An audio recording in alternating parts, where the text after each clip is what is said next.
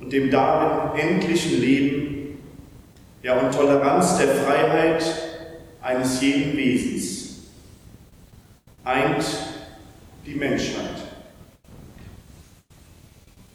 Wir kommen zusammen in Geistes, Glaubens- und Gewissensfreiheit. Wir treten zusammen im Selbstbewusstsein, dass jeder lebensbejahende Glaube, jedes vernünftige Denken und selbstverantwortliche Handeln zu schätzen und zu achten sind, wie das Leben selbst, das durch sie seinen Sinn erhält.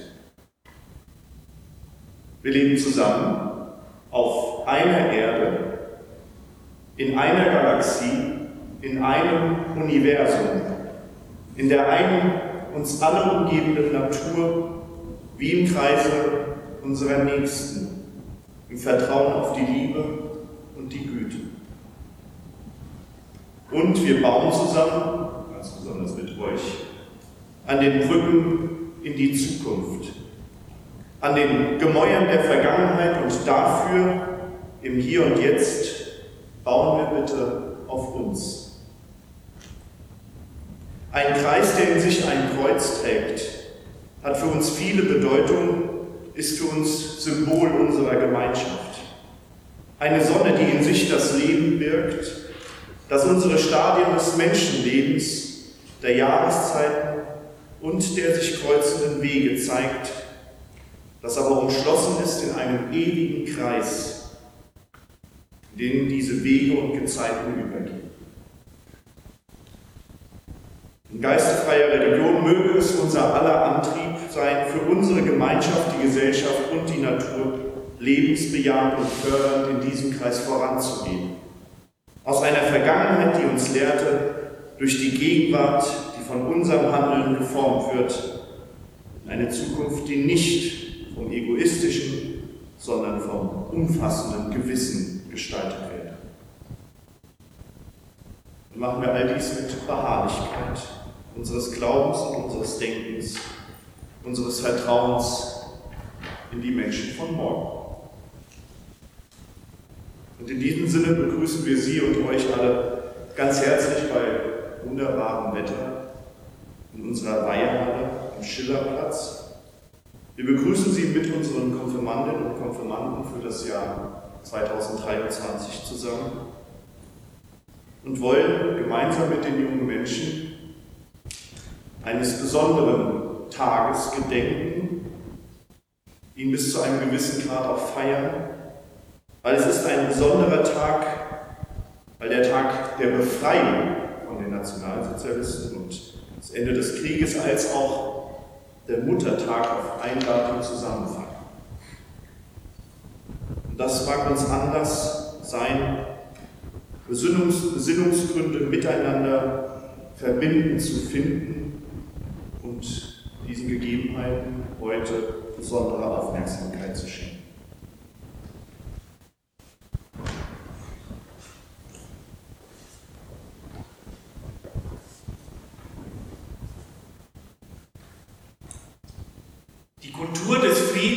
als Basis der politischen Verhältnisse. Das ist der Schatz der neuen Werte, den die Frau dem öffentlichen Leben bringen will. Und das ist die Berechtigung ihres politischen Strebens. Friede, dauernder Friede, ja, ewiger Friede ist unser Losungswort. So die Worte der polnischen Frauenrechtlerin Sofia Laczynska-Kolinska gehalten hatte sie ihre Rede auf dem Internationalen Frauenkongress für den Frieden, der mitten im Toben und Blutvergießen des Ersten Weltkrieges stattfand. Liebe Gemeindemitglieder, liebe Freundinnen und Freunde, nun müssen wir aber mit Bedauern feststellen, dass das Losungswort eines dauernden, gar ewigen Friedens kein offenes Ohr gefunden hatte. Dass mit dem Zweiten Weltkrieg das Morden weiterging und mit der Shoah eine neue, unerschreckende Stufe des Tötens von Zivilisten erreicht wurde. Wir müssen mit Bedauern feststellen, dass wir uns auch in diesen Tagen wieder nach Frieden sehen, nachdem in Europa wieder Krieg herrscht. Und wir hoffen, dass die Kultur des Friedens wieder Basis der politischen Verhältnisse werde. Gerade deswegen bietet es sich an, zu Beginn dieser Weihestunde auf die Worte von Daczynska Kolinska zu schauen. Sie machte sich besonders für den Frieden stark und betonte dabei immer den Dreiklang aus Frieden, Freiheit und Humanität. Und eben großen Einfluss hatte sie damit auch auf dem erwähnten Friedenskongress, der vom 28. April bis zum 1. Mai 1915 in Den Haag abgehalten wurde. An diesen nahmen mehr als 1000 Teilnehmerinnen aus zwölf Nationen teil es war zwar nicht der erste Friedenskongress gewesen, aber Frauen trafen sich auch aus Ländern, die sich im Krieg gegeneinander befanden. Und es durften auch nur Frauen daran teilnehmen. Etwas ganz Ungewöhnliches für eine Zeit, in der eigentlich Männer die Politik machen und Frauen, wenn überhaupt, zuhören. Und am Schluss entwickelten die Teilnehmerinnen einen ganzen Katalog an Forderungen an die Nationen der Welt, unter anderem die Einrichtung eines ständig internationalen Gerichtshofes, die Einrichtung einer internationalen Organisation zur Friedenssicherung, eine weltweite Kontrolle des Waffenhandels sowie der Einrichtung einer neuen Weltwirtschaftsordnung. Teilweise sind diese Forderungen umgesetzt worden, teilweise stehen sie noch aus. Teilweise haben sie tatsächlich Einfluss auf das Weltgeschehen und das Agieren der Staaten, teilweise aber stehen sie weiterhin nur auf dem Papier. Und dennoch sind diese Forderungen auch heute noch wichtig und für den Frieden entscheidend.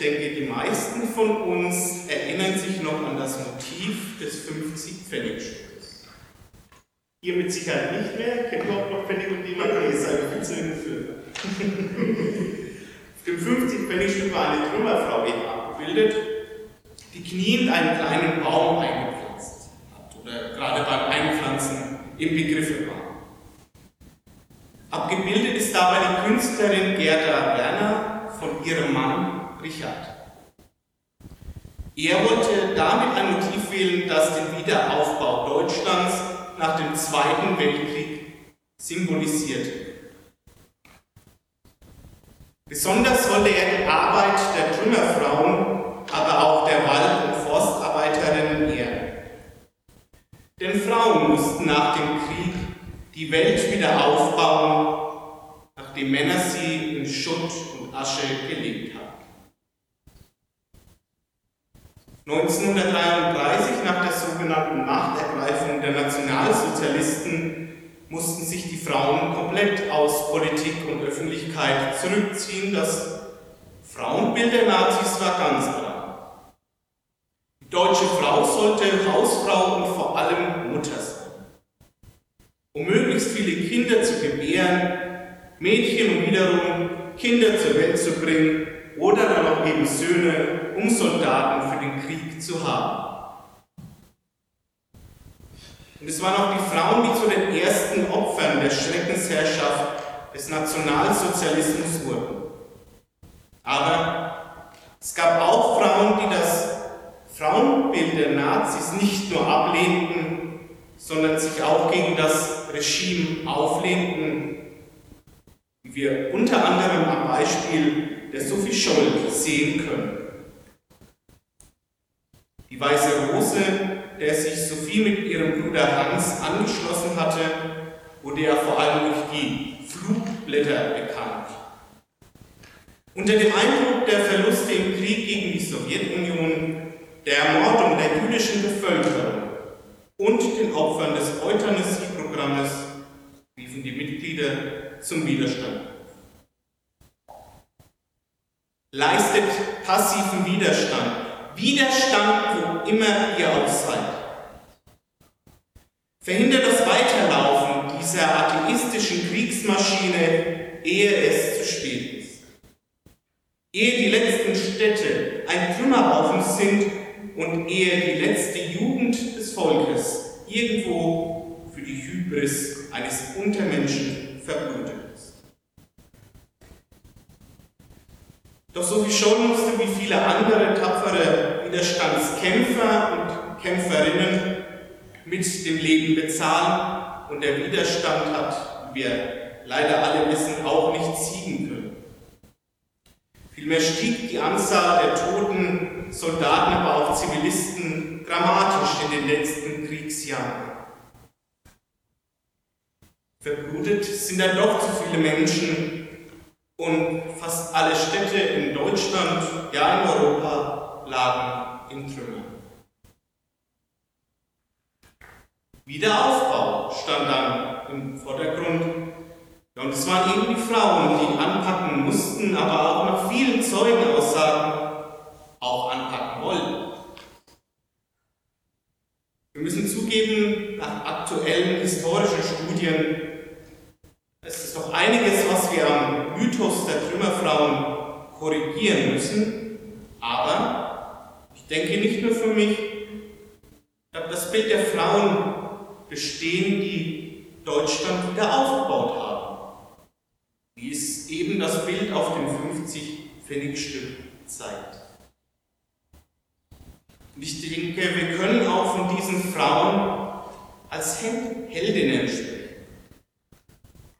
Als Heldinnen des Friedens, denn meiner Meinung nach kann es keine Kriegshelden geben.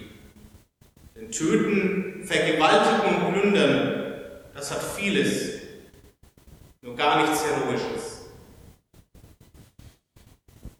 liebe Gemeindemitglieder, liebe Freundinnen und Freunde, die Leistung der Frauen hingegen, speziell der Trümmerfrauen, hat sehr treffend Monika Edelbüttel in ihrem Gedicht Trümmerfrauen beschrieben. Das finden Sie auf der Rückseite und das sagen uns auch dankenswerterweise unsere Konfirmanden.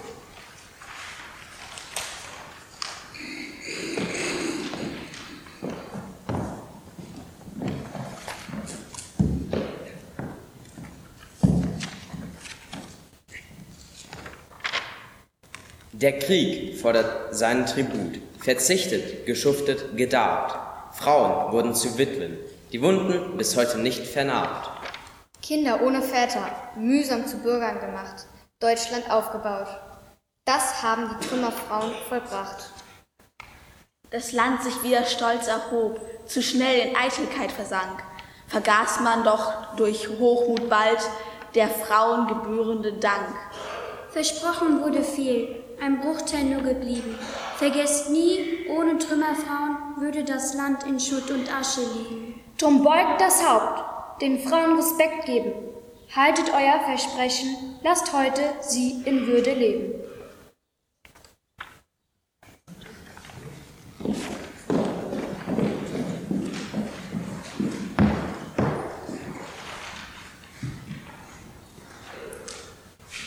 Ja, der Krieg hat es seinen Tribut gefordert und wiederum waren es die Frauen, die ihren für den Frieden leisten mussten und geleistet haben.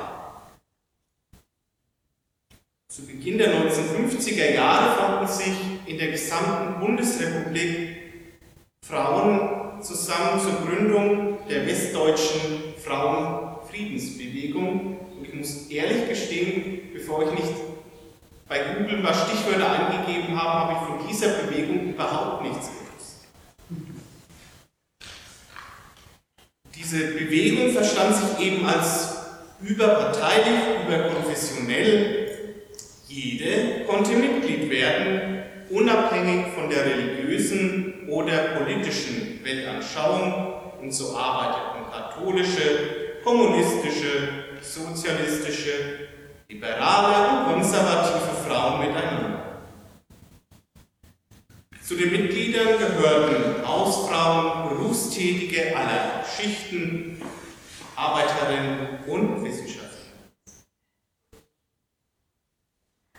Im Manifest der Friedensbewegung können wir lesen, der Friede ist unser Leben. Darum muss unser Vaterland sechs Jahre nach dem Kriege einen richtigen Friedensvertrag erhalten. Im Frieden können die schweren sittlichen Schäden, die zum großen Teil eine Folge der beiden letzten Kriege sind, geheilt werden. Kriegsvorbereitungen vermehren sich. Nur im Frieden können die schwierigen sozialen Probleme, mit denen wir um die ganze Welt ringen, ihrer Lösung entgegengefügt werden. Diese soziale Neuordnung ist der beste Verteidigungsbeitrag. Die Entmilitarisierung Deutschlands soll der Anfang sein für internationale Verständigung und Abrüstung. Ja, und dazu fand 1952 in Bonn ein Friedenstag statt, der vor allem als Protestaktion gegen den Generalvertrag und den Beitritt der Bundesrepublik zur Europäischen Verteidigungsgemeinschaft veranstaltet. Unter anderem konnte man auf den Plakaten, die die Frauen mitbrachten, lesen, Mütter sind Verlierer aller Kriege. Verständigung statt Atomaufrüstung oder Friede ist der beste Luftschutz. Ja, doch diese Stimmen der mutigen Frauen wurde nicht genügend gehört, geschweige denn gewürdigt. Im Gegenteil, die Zusammenarbeit mit Vertreterinnen aus sozialistischen Ländern hat für viele eher suspekt gewirkt. Sogar der Verfassungsschutz wurde eingeschaltet, um diese Bewegung zu kontrollieren. Hat dann auch lange juristische Auseinandersetzungen gebraucht und leider erfolgte 1974 die Auflösung der Friedensbewegung.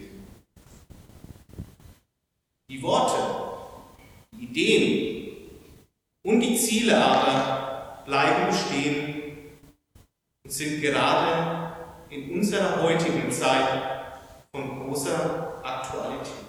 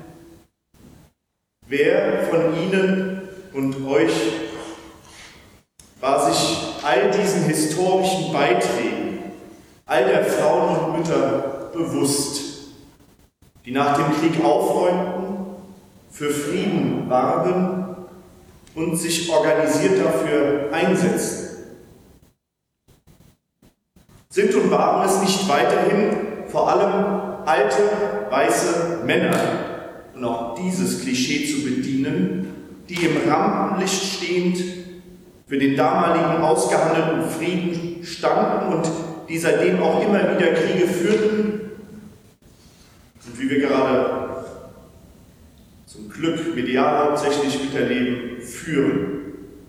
Und das wären Frauen und Mütter das Kanonenfutter für die Mächtigen stellen. Der reine Männerstaat ist das Verderben der Völker, wusste Helene Weber eine der vier Mütter des Grundgesetzes, passend am 2. Dezember 1949 im Deutschen Bundestag auszusprechen. Seitdem ist vieles geschehen, wenn auch leider viel zu spät. Erst 1958 durften Frauen endlich ohne Zustimmung des Ehemannes einen Führerschein machen. Gar erst 19 Jahre später ohne Zustimmung des Mannes arbeiten gehen. Und entschuldigen Sie das Absurdeste, erst 1997, gerade einmal 25 Jahre später, wurde das Recht oder vor 25 Jahren, entschuldigen Sie, wurde das Recht der Frau auf körperliche Unversehrtheit gewährt, das bis heute dennoch in weiten Teilen nicht davor schützt, dass häusliche Gewalt in Ehe und Partnerschaften, gerade auch in der Pandemie, weit verbreitet blieben und bleiben. Vieles ist seit Ende des Zweiten Weltkrieges geschehen, doch jedes gewonnene Recht jedes absolut berechtigte Aufbegehren gegen die männerdominierten Strukturen bis heute muss uns doch zeigen, dass wir noch lange nicht an jenem Punkt der Zwischenmenschlichkeit angelangt sind, an dem von Gleichberechtigung oder gar Chancengleichheit gesprochen werden kann und darf. Der von der Zeitung Zeit bekannte Journalist Marcel Fratscher schrieb in einer Kolumne passend dazu, wenn es also wieder und wieder heißt, es könne nur um Gleichberechtigung bei der Genderfrage gehen, dann ist das häufig nur ein scheinheiliges Argument, um eine mangelhafte Chancengleichheit zu leugnen. Denn de facto reicht es nicht, Frauen und Männer vor dem Gesetz nur gleichzustellen. Sie müssen in der realen Welt die gleichen Chancen und Behandlungen erfahren. So ist zwar der Anteil an Frauen, die arbeiten von 1991 bis 2018 von 55 auf 72 Prozent gestiegen, aber wir alle wissen, die ungleiche Bezahlung klafft doch immer noch mit 18 Prozent zum Nachteil der Frauen.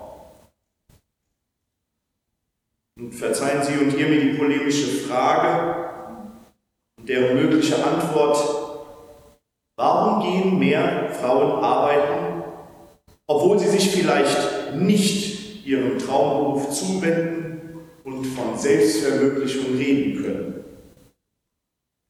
Vielleicht weil es in dieser schnellen und kapitalistischen Welt notwendig geworden ist, dass in einer Familie beide PartnerInnen arbeiten gehen müssen, um das Fünkchen Wohlstand am Leuchten halten zu können, dass die andere Seite der Schere mit beispielsweise überbezahlten Managergehältern für hauptsächlich Männer mit einem Gehalt, mit einem Gehalt nach Hause bringt.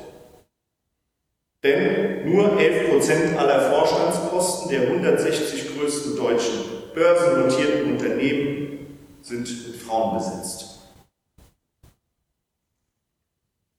Ja, und wie oft wird dann darauf das Argument laut, in der Familie bekommen einmal die Frau das Kind und sollte für es als Mutter in allen Belangen da sein.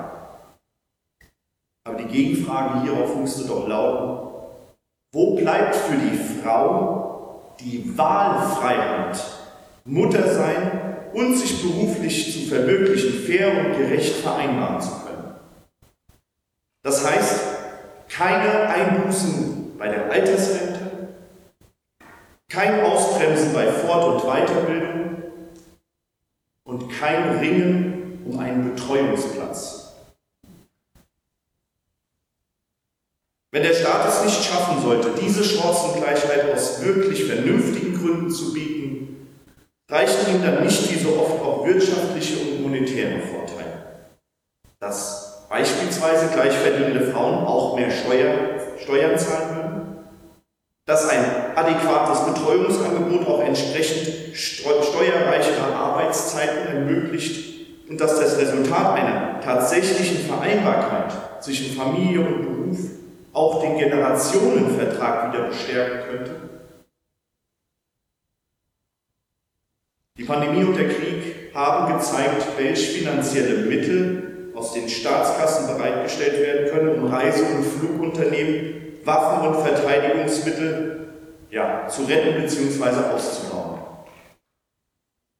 Wieso schaffen wir es nicht, trotz des föderalen Systems eben solche Mittel für die Chancengleichheit, die uns alle zufriedener stellen würde, aufzubringen? Es bleibt zu hoffen, dass es keinen weiteren Weltkrieg braucht, nachdem die Frauen die von Männern geschaffenen Trümmer wegräumen müssen, um endlich zu erkennen, dass Frauen nicht nur die Hälfte der Menschheit ausmachen, sondern dass sie auch Menschen sind die, wie es sich jede und jeder wünscht, keine Benachteiligung, Unterdrückung und vor allen Dingen auch Verdinglichung weiter fürchten müssen. Ja, und im Sinne dieses Friedenswunsches und Wunsch für Frauen und Mütter haben unsere Konfirmandinnen und Konfirmanden sich jeweils zwei Zitate ausgewählt und eigene Gedanken dazu verfasst und werden Ihnen jetzt eines der Zitate mit Ihren Gedanken vortragen und haben dann ein kleines Präsent für die Frauen und Mütter hier im.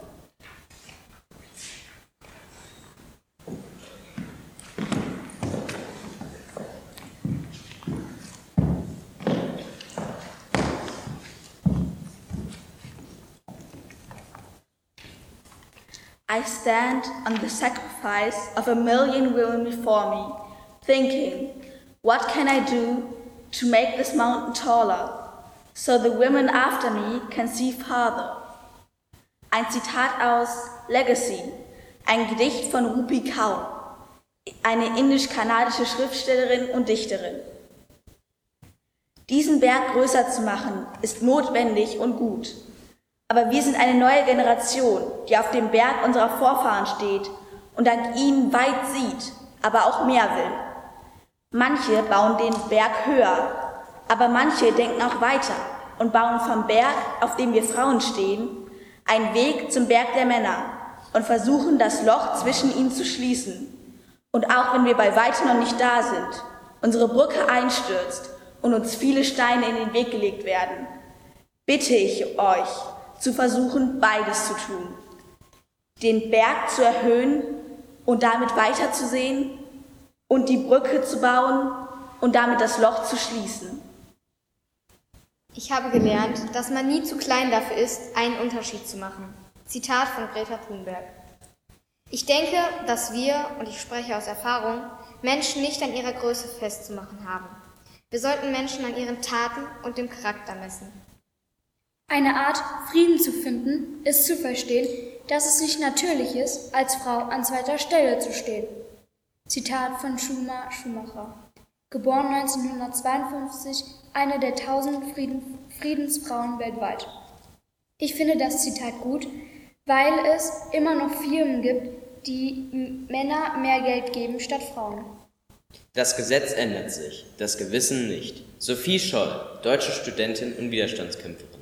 Geboren am 9. Mai 1921, hingerichtet am 22. Februar 1943 von den Nazis. Damit uns, das, damit uns das gelingt, brauchen wir Ehrlichkeit, Offenheit und Vertrauen. Dies brauchen wir am meisten bei der Auseinandersetzung mit unserem Gewissen. Frieden bedeutet für mich die Freiheit und die Chance zu wählen, wer ich sein will. Zitat von Tsitsi Dambarengwa, Autorin und Filmemacherin aus Simbabwe und Preisträgerin des Friedenpreises des Deutschen Buchhandels 2021. Freiheit heißt für mich, zu machen, was ich möchte, zu wählen, wen ich möchte, zu arbeiten, was ich möchte und die zu sein, die ich möchte und nicht die, die sich andere wünschen.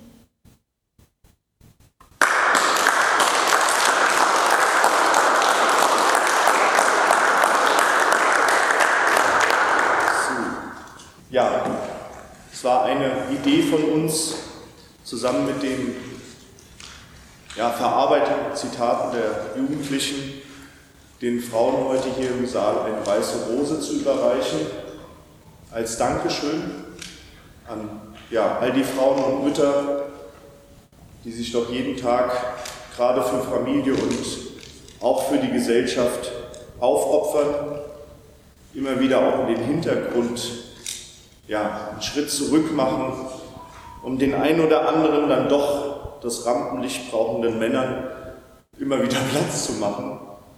Und ja, ich gehöre auch zu diesen Männern hin und wieder und kann das auch immer nur leisten, das will ich hier auch hervorheben, dank einer starken Frau, die an meiner Seite steht.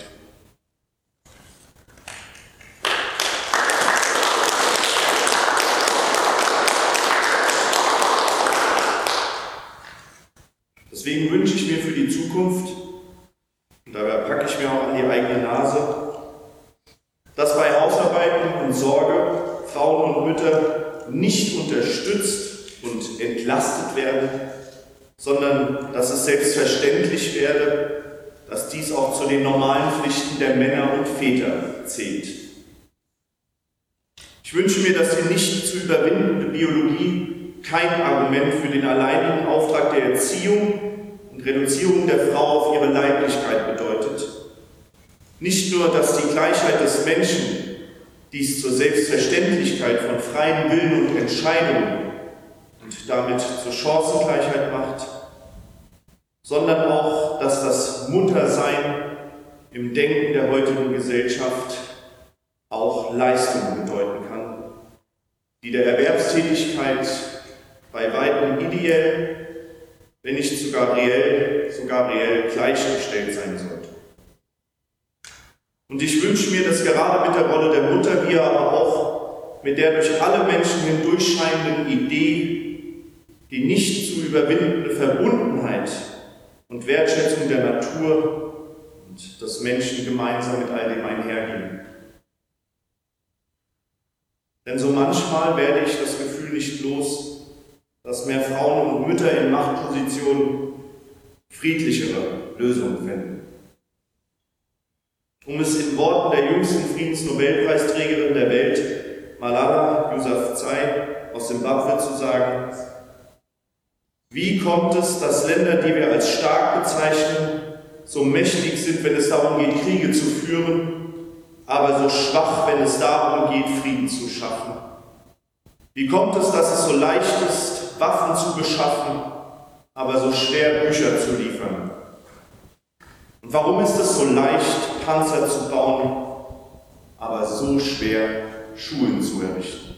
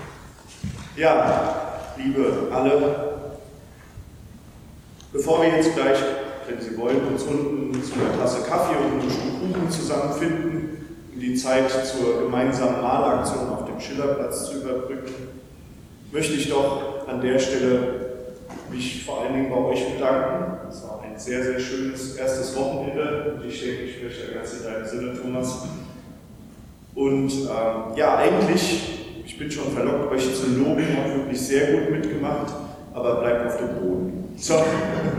Nein, wirklich, hat mir, hat mir große Freude mit euch gemacht. Und ja, ich möchte mich auch bei dir bedanken, Thomas, der du das erste Mal so ein Konfi-Wochenende gleich in voller ja, Zeitintensivität miterlebt hast. Und ja, in dem Sinne möchte ich Ihnen noch Schlussworte von Bertha von Suttner mitgeben, die zu den bekanntesten Frauen, vor allem aber Friedensaktivistinnen gehörte und gehört. Sie sagte bei einer Rede in San Francisco im Juni 1912, die ewigen Wahrheiten und ewigen Rechte haben stets am Himmel der menschlichen Erkenntnis aufgeleuchtet, aber nur gar langsam wurden sie von da herabgeholt, in Formen gegossen, mit Leben gefüllt, in Taten umgesetzt. Eine jener Wahrheiten ist die, dass Frieden die Grundlage und das Ziel des Glückes ist und eines jener Rechte ist das Recht auf das eigene Leben. Doch wie wenig gegenwärtigen Stande der menschlichen Kultur jenes Recht respektiert und jenes Gebot befolgt wird, das brauche ich nicht zu sagen. Auf Verleugnung der Friedensmöglichkeit, auf Geringschätzung des Lebens, auf den Zwang zum Töten ist bisher die ganze militärisch organisierte Gesellschaftsordnung aufgebaut. Der Weltfrieden ist keine Frage der Möglichkeit, sondern der Notwendigkeit.